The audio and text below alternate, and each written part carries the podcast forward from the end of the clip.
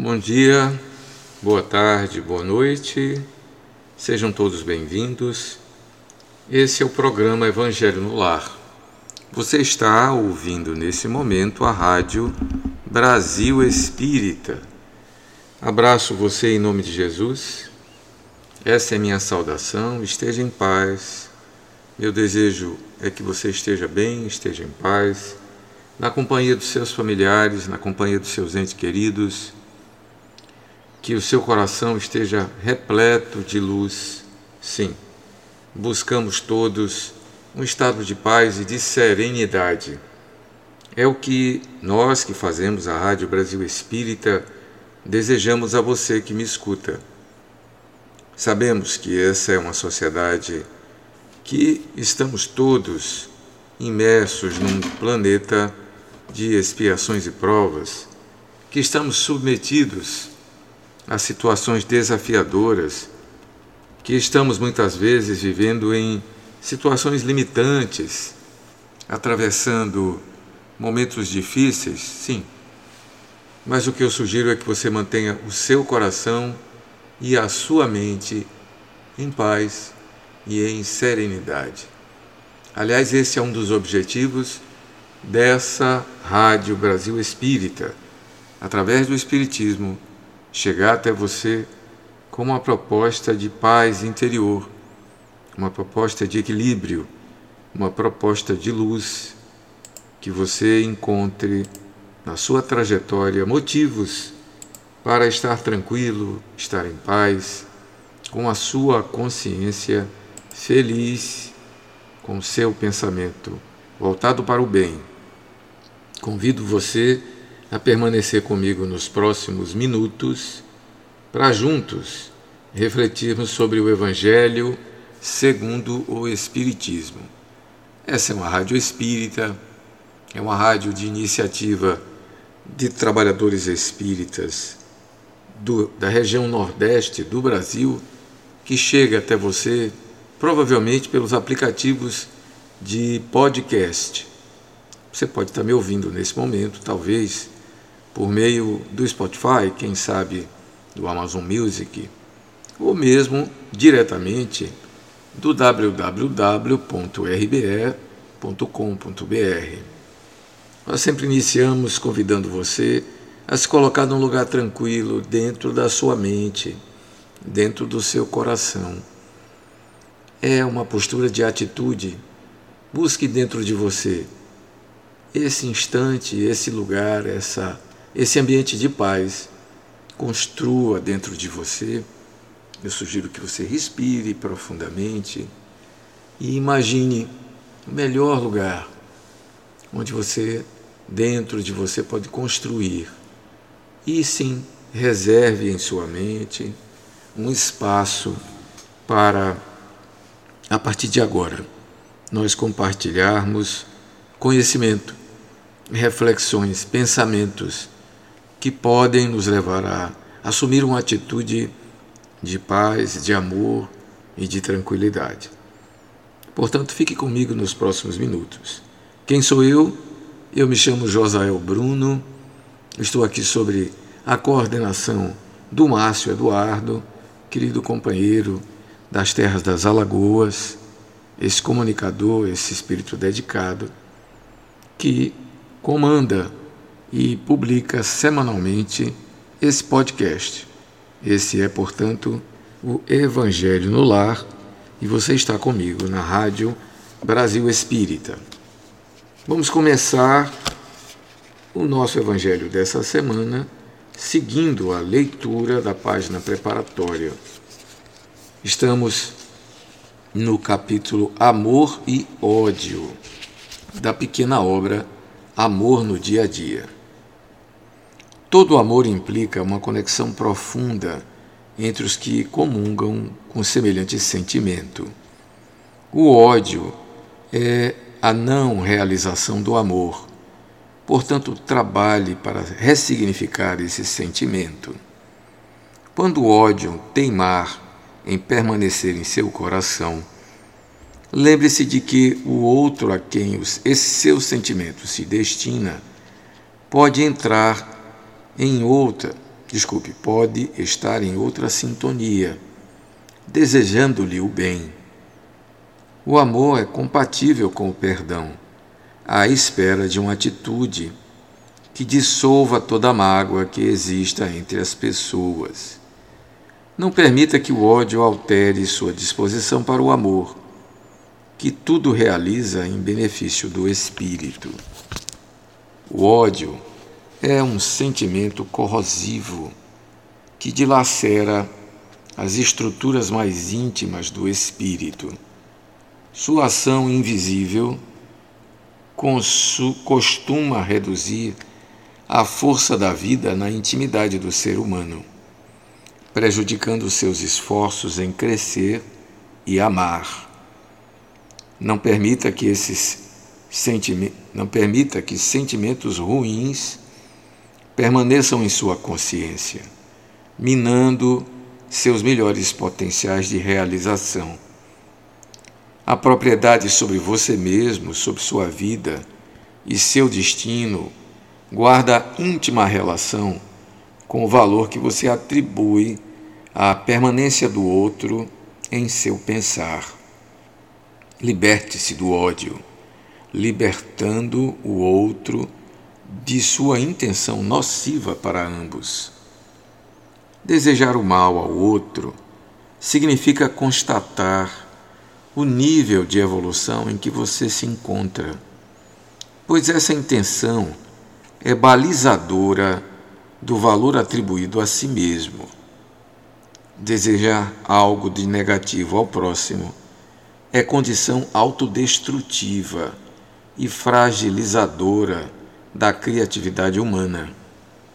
O amor neutraliza o desejo destrutivo em relação a alguém, sobretudo quando passa a ser dirigido àquela pessoa. Tudo que se quer destruir externamente atinge estruturas íntimas que correspondem a processos que se tenta evitar. Ao querer a destruição de alguém, sua capacidade de amar é atingida, reduzindo seu alcance.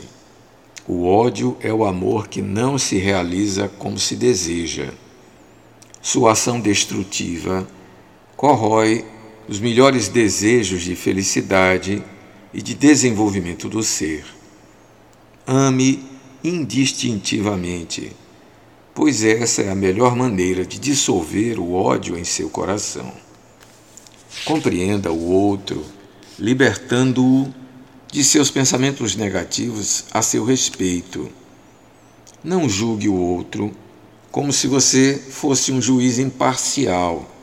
Considere também que o outro tem direito à própria ignorância nos atos que pratica. Verifique se no fundo você não gostaria de ser amado por aquele a quem você odeia. Não permita que seu sentimento de rejeição se transforme em ódio. Que interessante. Essa é, portanto, a mensagem amor e ódio. Curioso como o autor coloca que esses sentimentos são, apesar de antagônicos, eles são sentimentos interligados de alguma forma.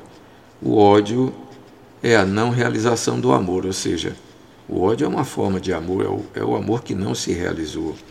E ele ainda fala que no final, que muitas vezes o sentimento do ódio pode ser fruto de uma rejeição que a pessoa sofreu, exatamente daquele que provavelmente é objeto do seu amor.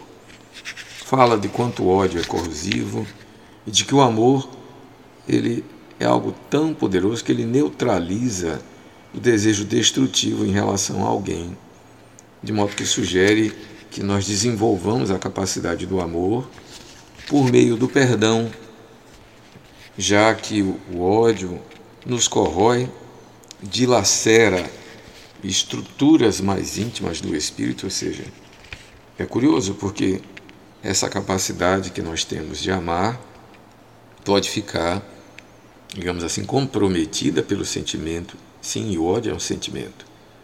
E ele é autodestrutivo, né? fragiliza a capacidade criativa do ser humano. curioso, enquanto eu fui lendo, eu fui pensando em mim mesmo e em algumas pessoas que eu reconheço que estão atravessando momentos difíceis e se coaduna com essa capacidade de não amor, que seria o ódio. Então esse foi o nosso nossa mensagem preparatória, Amor no Dia a Dia, do autor Adenauer Novaes, da Fundação Lá Harmonia. E com ela nós começamos o Evangelho no Lar do momento presente. Vamos agora à leitura e reflexão do Evangelho. O Evangelho segundo o Espiritismo. Nós já chegamos no capítulo 12, concluímos e vamos agora para o capítulo 13. Vamos então à leitura e a breves reflexões. O capítulo 13, que vem, obviamente, na sequência das recomendações da obra Evangelho segundo o Espiritismo, as recomendações de natureza moral, de natureza ética.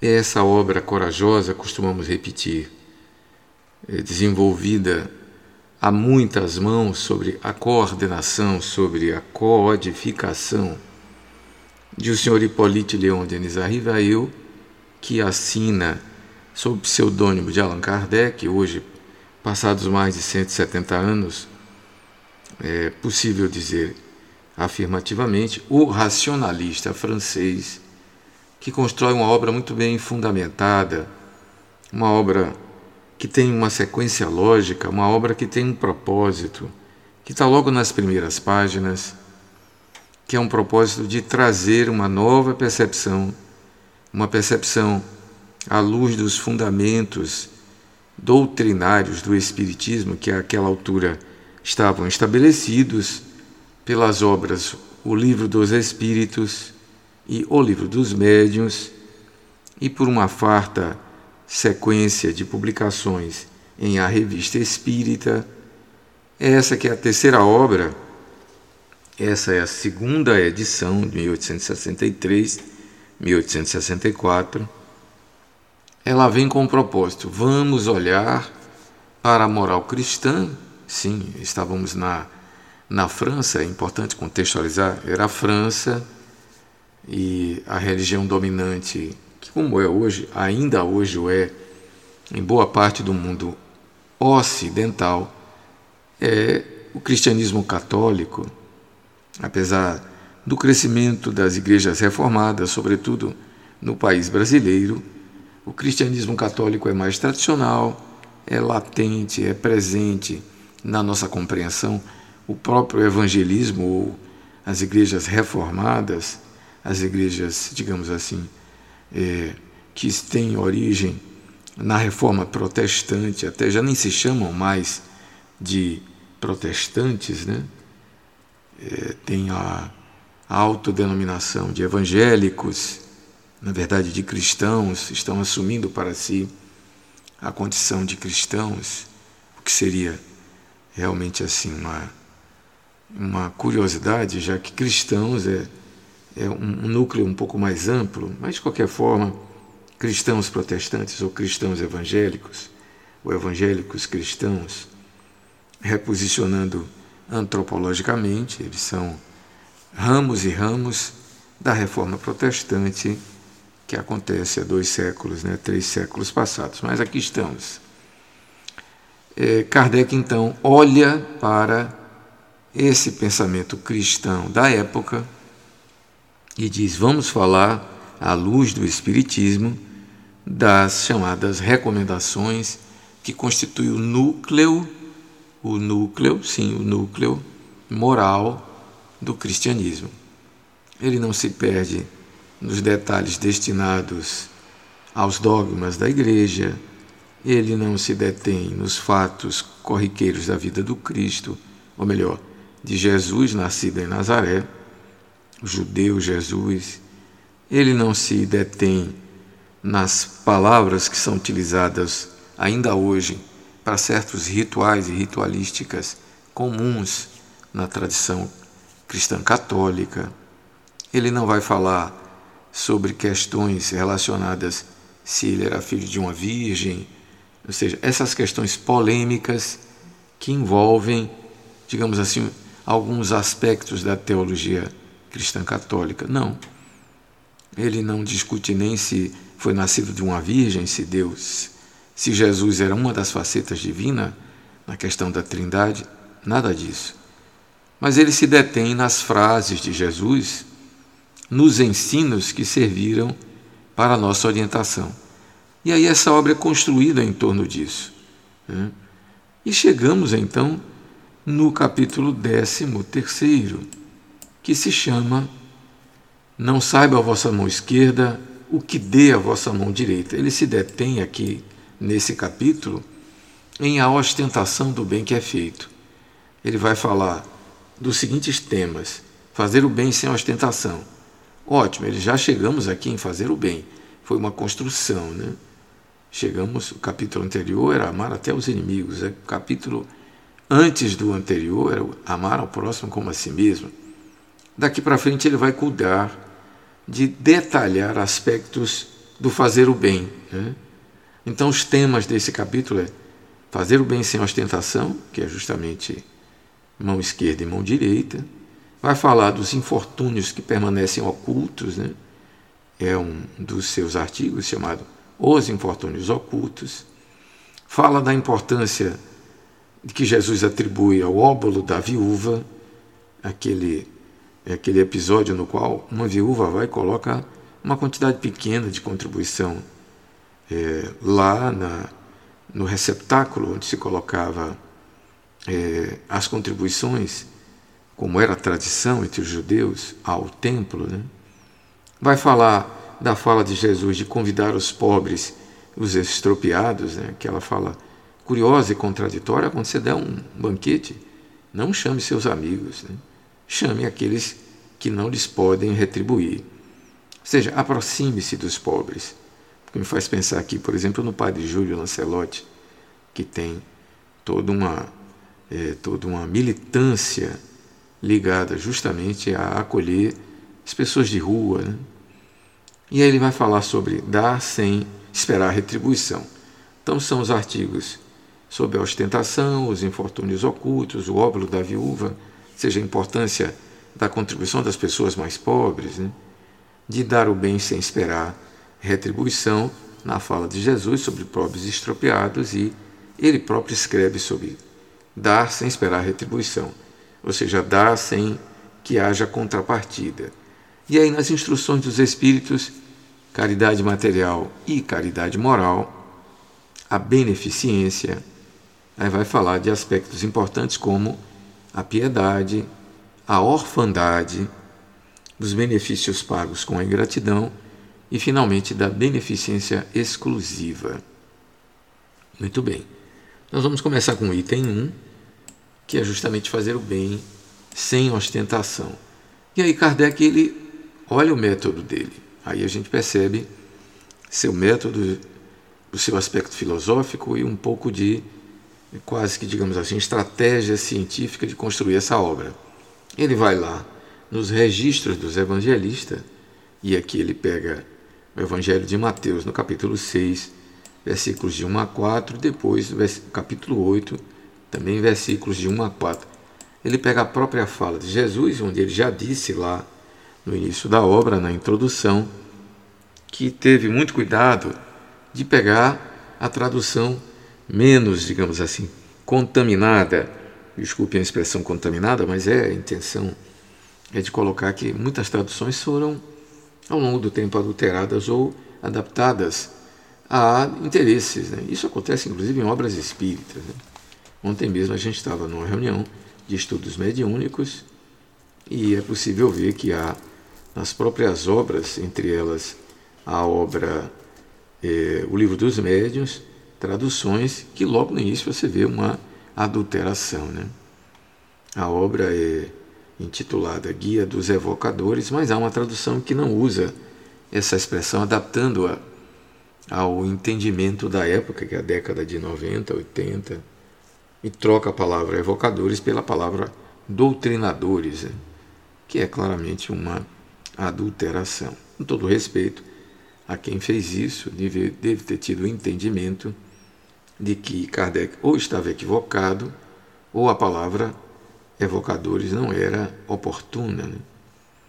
As outras traduções mantêm a expressão evocadores, mas logo no início, na introdução da própria obra, introdução de Kardec, ele coloca assim que evocação é um dos métodos possíveis. Isso acabou sendo rechaçado no movimento espírita, sendo colocado como algo que é inadequado. Né? Daí ele alterar a expressão evocadores por doutrinadores. Né? O tempo dirá então quem, quem está mais correto, né? se são evocadores ou se são realmente doutrinadores. Mas enfim.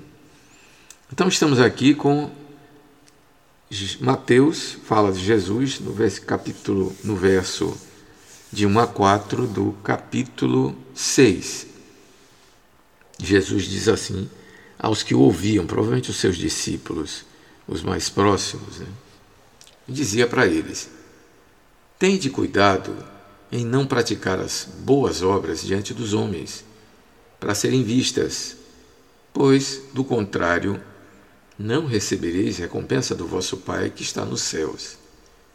Assim, quando derdes esmola, não façais tocar trombetas diante de vós, como fazem os hipócritas nas sinagogas e nas ruas, para serem louvados pelos homens.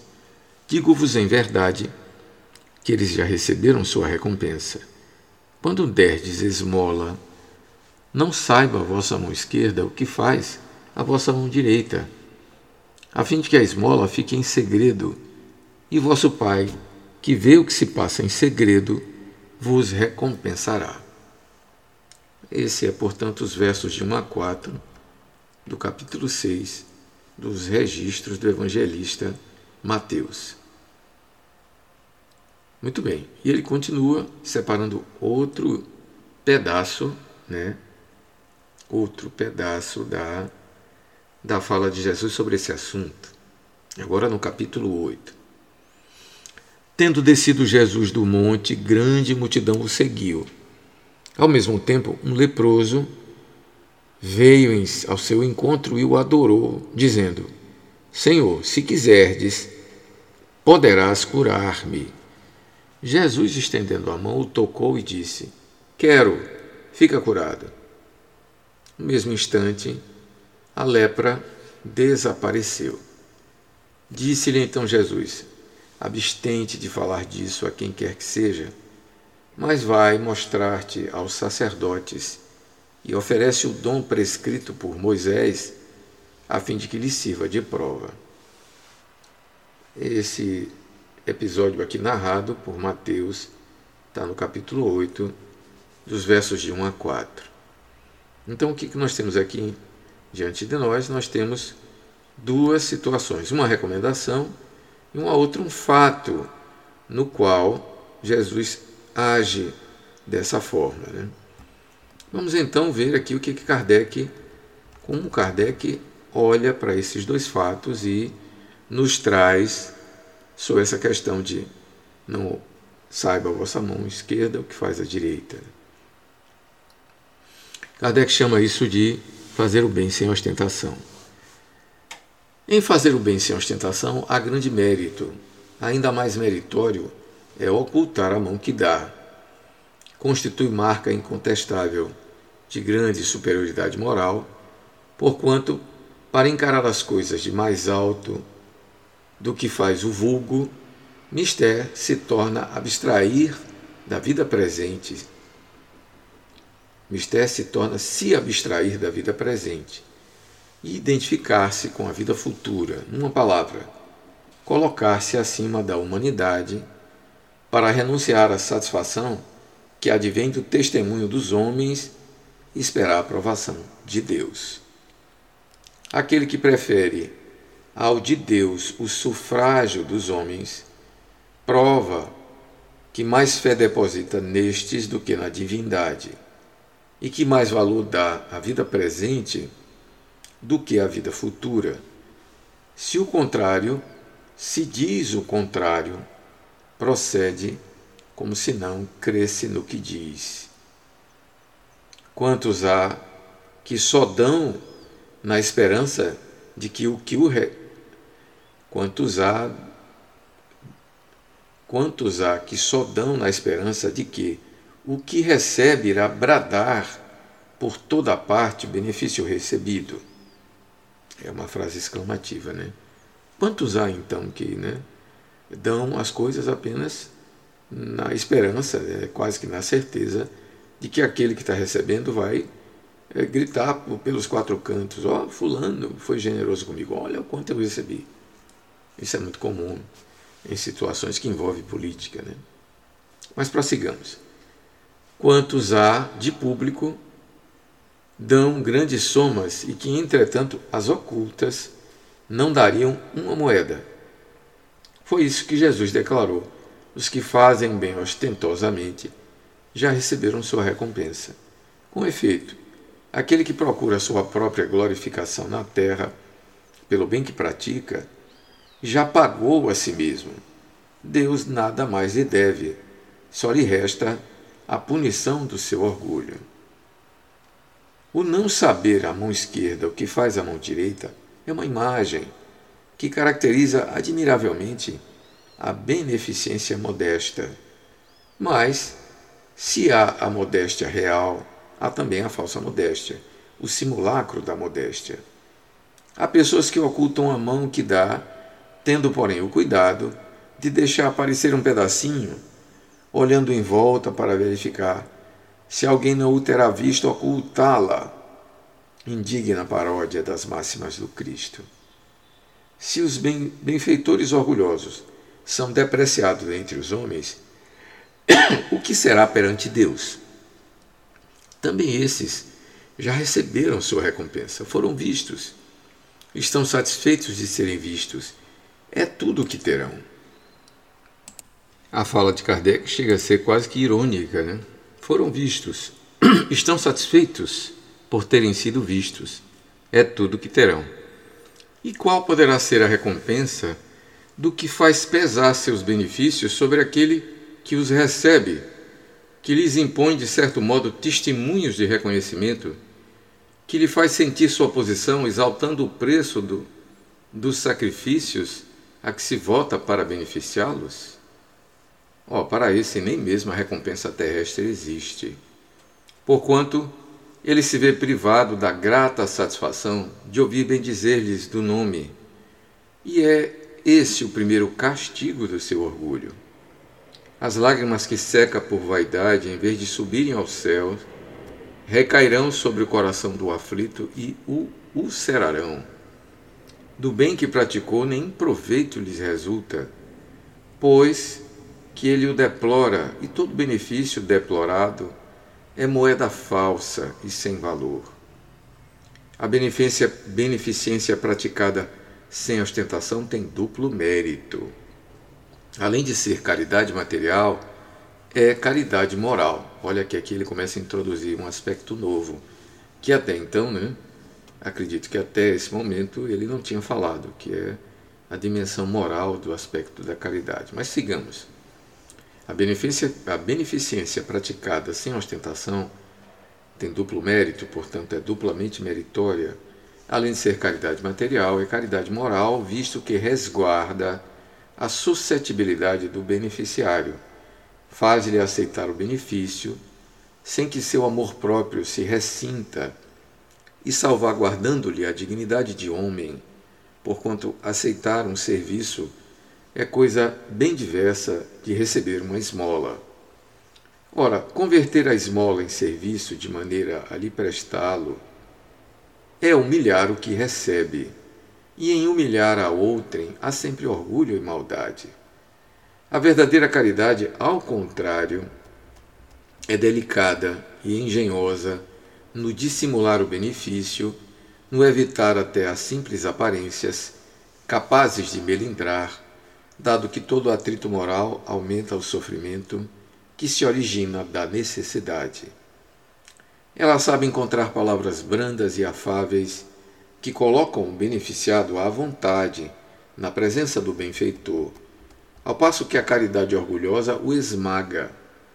A verdadeira generosidade adquire toda a sublimidade quando o benfeitor, invertendo os papéis, acha meios de figurar para o beneficiado diante daquele a quem presta serviço.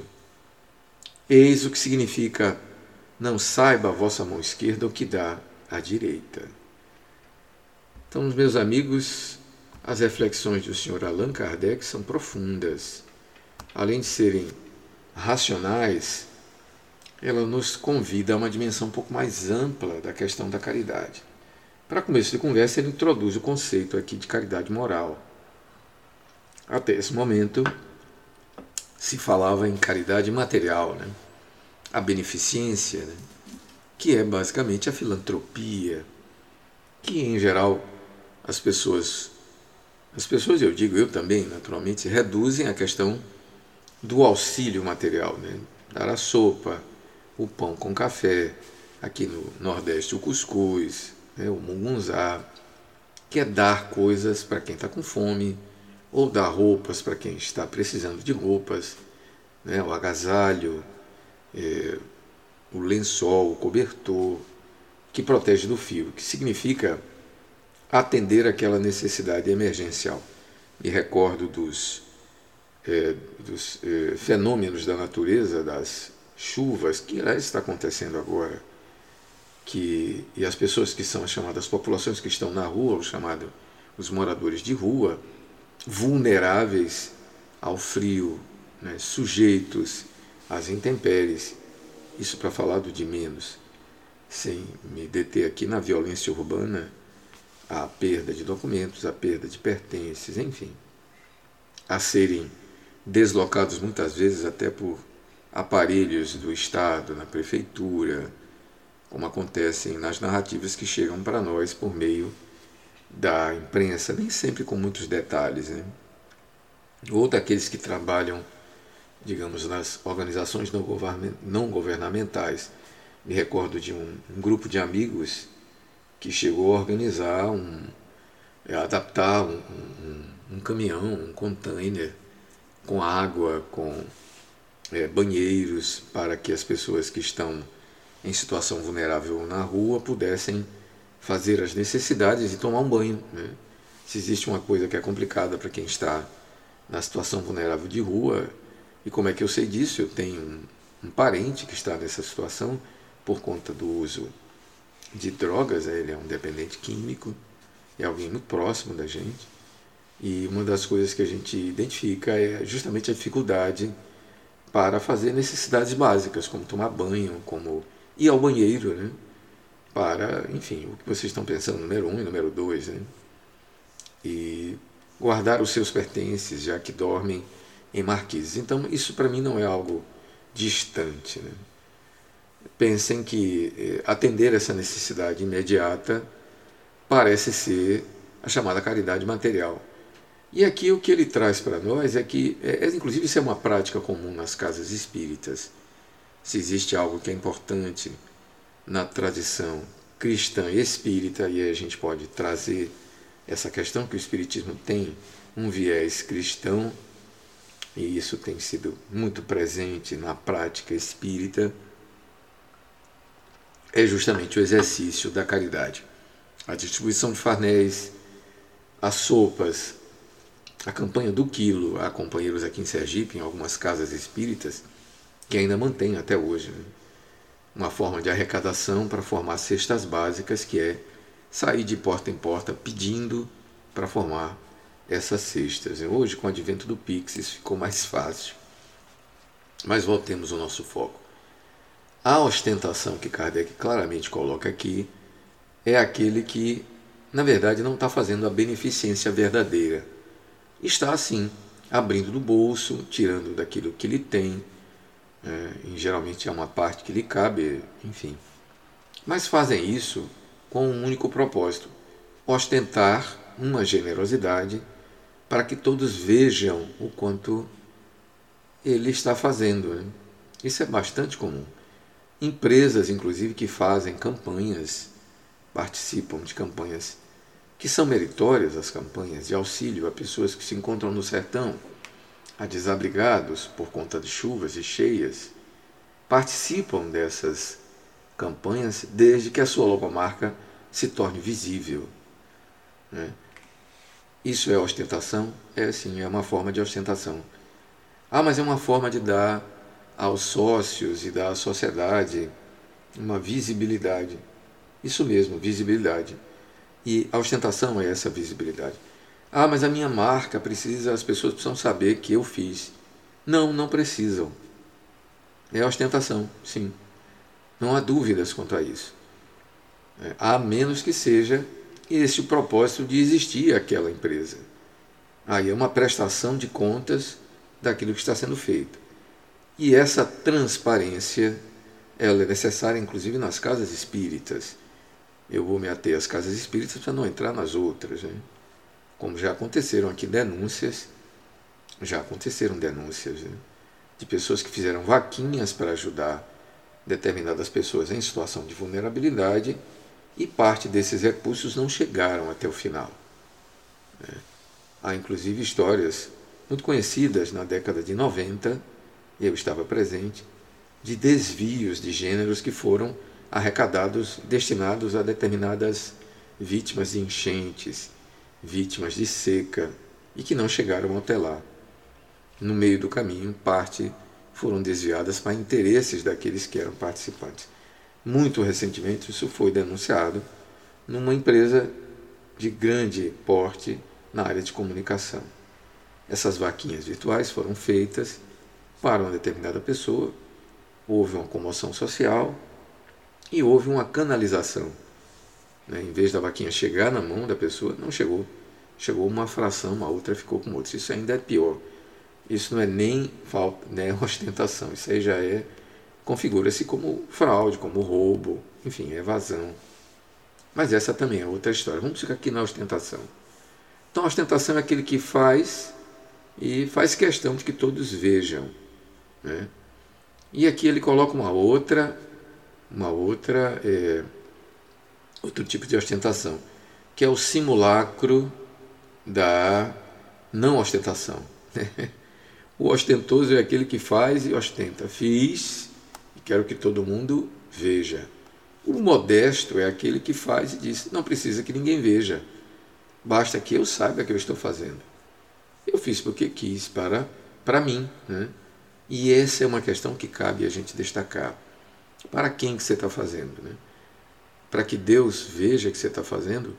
O Deus que está vendo é o Deus que existe dentro de você. Você atende a esse Deus com quem você tem, digamos assim, uma intimidade. Ao fazer aquilo, você fez porque entendeu que era isso melhor a fazer. E como você entendeu isso? o seu entendimento com o Deus que habita em você. Não, não é habitar dentro de si no sentido de é, físico, como se algo estivesse é, dentro do ponto de vista é, material. Não. É a intimidade do seu pensamento, da sua emoção, do seu sentimento. Você se moveu de compaixão, você sentiu piedade, você sentiu dentro de você um tipo de vibração que é a de amorosidade e resolveu então mobilizar recursos de que você tem disponível para atender aquilo que você entendeu que era melhor a fazer naquela circunstância, naquele momento, naquela ocasião. Mas você não queria que aquilo fosse para atender a sua necessidade de orgulho, para que os outros vejam o quanto você é bom. Né? Então aqui fica claro o que é a ostentação. A ostentação não é um movimento para dentro, é um movimento para fora. Ela é mais orgulho do que caridade, é mais orgulho do que beneficência. Porque se busca o efeito externo, se busca a recompensa das visualizações daqueles que vêm apupar, daqueles que vêm lhe aplaudir. Olha como ele é generoso. Rapaz, fulano, hein? Fulano é um filantropo. Né? Ok o que é o pensamento de Kardec, bem racional, ótimo, você já ganhou a sua recompensa. E aí ele usa a linguagem da época. Deus já não lhe deve nada. Né? Aliás, é exatamente as palavras que ele diz. Deus mais, Deus nada mais lhe deve. Só lhe resta a punição do seu orgulho.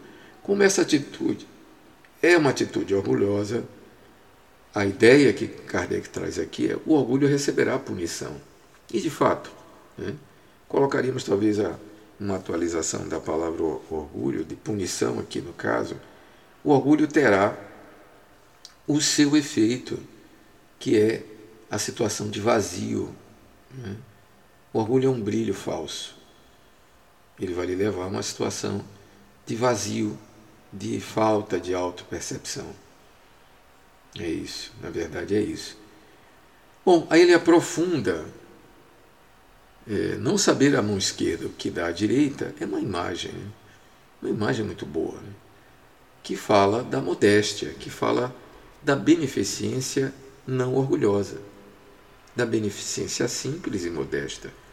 É essa que Jesus quer destacar. Não saia por aí contando o que você fez.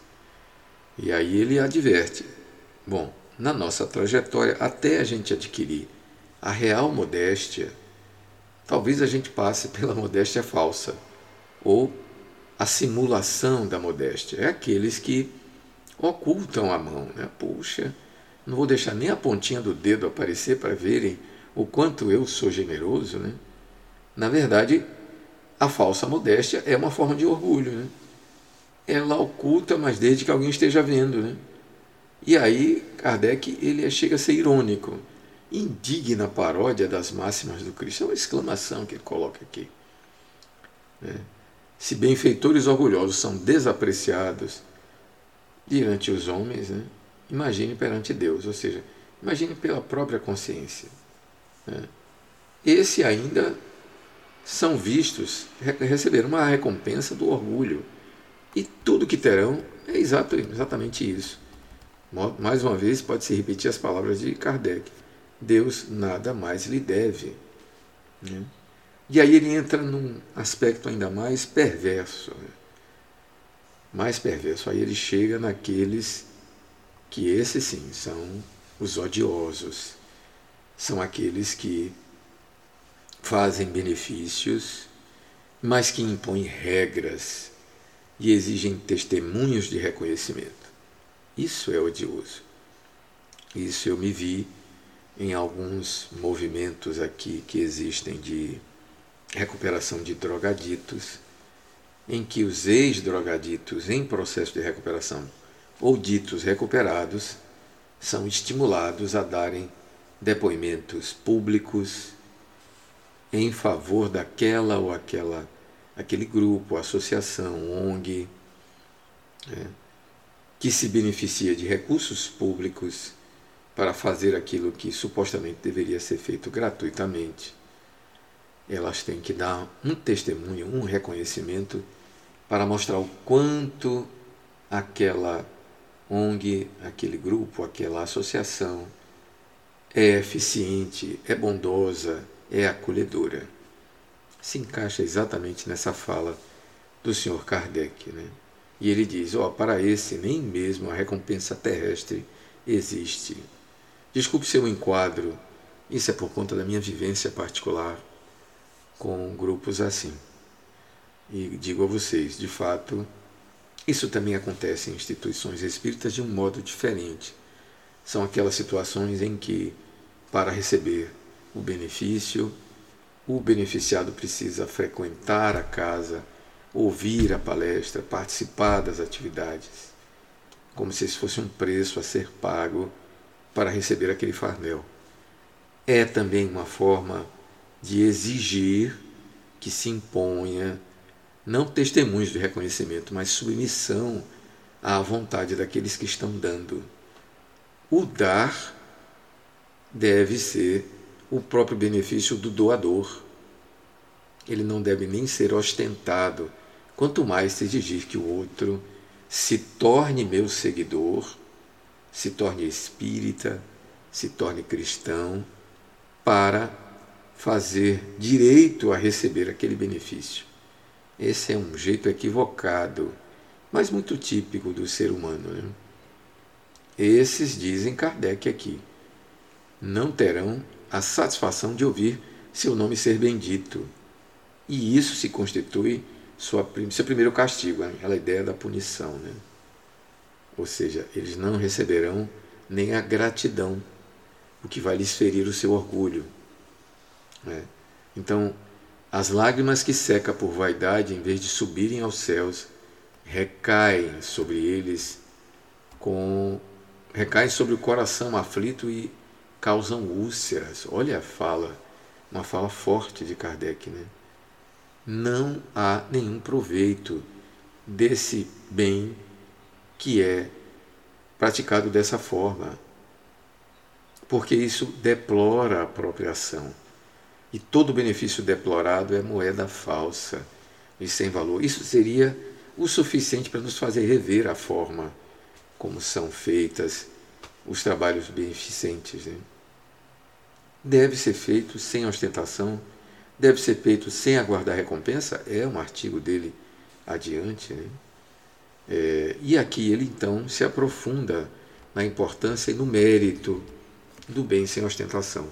É como se ele quisesse, com esse artigo, dizer: gente, não tem outra forma de fazer o bem. O bem verdadeiro é feito sem ostentação, sem aguardar recompensa, sem esperar nem que o outro diga muito obrigado. Você deve afinar os seus instrumentos para fazer o melhor que você puder naquela situação não pensando em você, mas pensando no outro. Mas nem gratidão você deve receber. Você deve ser eficiente, sim.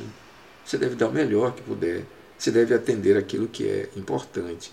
E muitas vezes isso significa dizer não aos abusos. Né?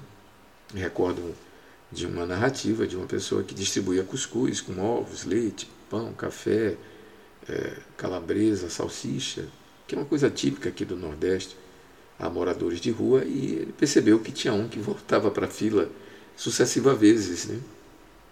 Ela trazia uma quantidade que era suficiente para um grupo, digamos, de 20 pessoas, ela trazia o suficiente para 20, 25, mas tinha um que entrava na fila, recebia uma vez, entrava na fila, recebia duas vezes, entrava na fila, recebia três vezes, até que os organizadores perceberam, se a gente der três, quatro vezes somente a um, os outros 19 ficarão sem ter, porque eu dei demais a um. E inteligentemente eu trouxe a quantidade certa, até sobrando um pouquinho para as eventualidades, para aquele grupo.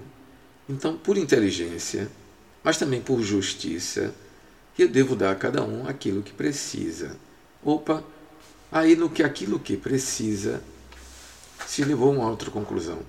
Esse que está vindo muitas vezes está fazendo isso porque precisa, ou porque seja um mau hábito dele, um vício. Opa, estamos julgando ele. Sim, mas nós temos o direito para julgar. Devemos julgar porque devemos observar a reação das pessoas para melhor afinar o nosso instrumento. Se a nossa intenção é de amorosidade, ela não deve cegar a nossa inteligência, nem a nossa sensibilidade. Pelo contrário, deve aguçar para entender aquela necessidade real daquele que volta três, quatro vezes.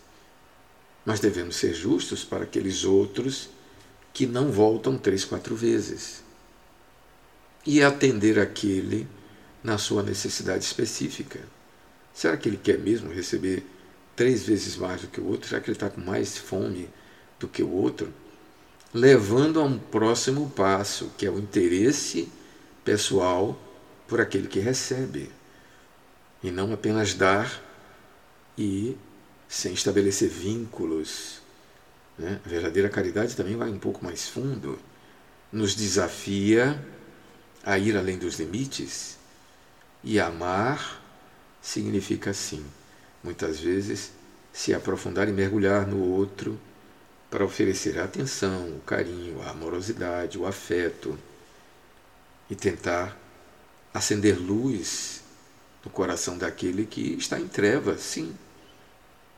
É preciso dar o próximo passo, atender à emergência, mas entender também a urgência daquele espírito. Sim, aquele espírito pode estar ali querendo ser ouvido, ser atendido, ser ah, acolhido nas suas necessidades? Será que ele está querendo apenas pão? Ou ele quer atenção, carinho? Ou será que ele é um, alguém portador de algum transtorno mental? Será que entre nós não poderíamos fazer mais, um pouco mais sobre aquele ali? Aquela, aquele fenômeno levou a que se aprofundasse para um próximo passo, para uma visita, para uma abordagem, para um atendimento mais profundo. Então, muitas vezes aquilo que parece para nós uma dificuldade é uma oportunidade para se converter em algo um pouco mais demorado para aquela necessidade. Mas voltemos aqui a esse aspecto da ostentação. Então, caridade não combina com ostentação, beneficência pode até ter o aspecto da ostentação quando se trata de grupos com essa finalidade, que captam recursos para, de fato, é, levarem para aquelas comunidades e precisam prestar contas. Prestar contas não é ostentação. Na verdade, é obrigação e transparência no uso de recursos, sobretudo de recursos que vêm de muitas pessoas. É preciso que se devolva a elas em forma até de respeito, atenção e de transparência. Olhe, captamos X, usamos X, X pessoas foram atendidas. Ok? Isso pode ser interpretado como ostentação, mas de fato não o é. Mas aqui ele é, chama atenção né, para aqueles que muitas vezes não, não é digno da esmola para uma pessoa. Vamos converter a esmola em salário. E muitas vezes transforma a esmola não em salário, mas em humilhação. É, há histórias assim, de pessoas que entenderam errado e que chamam e dizem assim: olha, você tem que varrer a minha porta, você tem que tirar o mato aqui da minha casa, você tem que levar o meu lixo para determinado lugar. Olha, está aqui as ferramentas, instrumentos, eu quero que você faça isso e aquilo, né, para que você tenha direito a receber aquilo que eu quero lhe dar. Não, gente, isso é, é, isso é um equívoco. Se eu quero dar, você não tem que fazer nada. O dar é dar, é sem aguardar recompensa. Se eu quero que você passe a condição de trabalhador, Aí existem regulamentos, leis, contratos. A generosidade vai ser em eu lhe pagar aquilo que eu acho que você merece e lhe dar um bônus. É diferente. Quanto você acha que vale para você fazer esse serviço aqui que eu não quero fazer, mas que você pode? Quanto você acha que vale? Ah, eu faço isso por, digamos, X reais. Ótimo, eu aceito. Vamos fazer um contrato você vai fazer para mim por X reais. E ainda vou lhe dar um bônus. Né? Vou lhe dar X mais X, porque eu quero que você fique satisfeito, que você volte e faça sempre isso para mim. A caridade está no bônus. A caridade não está no valor que eu acordei. O valor que eu acordei é salário. Né? A beneficência é no jeito de tratar, na maneira, digamos assim, uh, justa de acertar, em não submeter a pessoa a nenhuma atividade que seja degradante. Né? E a gente viu agora situações em que trabalhadores são colocados em situações de semi-escravidão ou similar à condição escrava. Né? E é, curioso é que foi feita uma reportagem com a pessoa que os contratou. Ele disse: não, as pessoas me procuravam pedindo oportunidade de emprego. Eu nunca ofereci que não fosse emprego. Né? E a pessoa estava em situação degradante, dormindo empilhado, sem lugar para banheiro, não podia sair, havia guardas, cacetetes, uso de choques. Né? Tinha que comprar exclusivamente os mantimentos numa única venda, que era a única disponível. E a pessoa fazia dívidas. É similar à escravidão. Isso nada tem de beneficência, pelo contrário. Né? É a esmola que se converte em escravidão. Então, veja quantas coisas Kardec traz para a nossa reflexão nesse artigo Fazer o Bem Sem Ostentação. Sim, muitas vezes a nossa beneficência ela é marcada pela nossa característica evolutiva. E acho que isso é bastante compreensível por conta da nossa condição de espíritos ainda atrasados, que estamos só agora chegando, pouco a pouco, na condição de compreender determinadas nuances, né?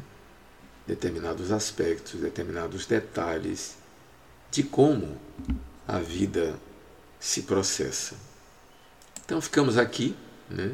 fazer o bem sem ostentação, esses aspectos de que a ostentação não combina com a beneficência real, e mais esses outros aspectos, o simulacro da modéstia e aqueles que fazem pesar é, o bem que faz sobre aquele que recebe através de medidas humilhantes, e ainda ele chega no aspecto que é que se constitui orgulho maldade, converter uma beneficência em serviço, né? serviço que a pessoa tem que prestar. Né? Ora, converter isso, diz ele claramente, é humilhar quem recebe, e humilhar tem sempre orgulho e maldade. Né? A verdadeira caridade, ao contrário, é delicada, engenhosa, né? ela acolhe, ela muitas vezes inverte a condição daquele que está recebendo e do benfeitor, colocando-o como seres humanos iguais. Né? Muitas vezes as diferenças são apenas diferenças materiais físicas. Né? No fundo, somos todos espíritos imortais na nossa trajetória evolutiva. Ficamos aqui nesse que foi o capítulo 13, Fazer o Bem Sem Ostentação, que a vossa mão direita não saiba o que faz a esquerda ou vice-versa, né? que a vossa esquerda não saiba o que faz a direita. Obrigado por ficar comigo até esse momento. Convido a todos que oremos a Deus e agradeçamos a bênção da vida, essa bênção que nunca cessa, nesse e no outro plano. Que Jesus, que o Mestre querido, abençoe os nossos corações, nos dando luz e equilíbrio em nossa trajetória. Fiquem com Deus, paz em seus corações.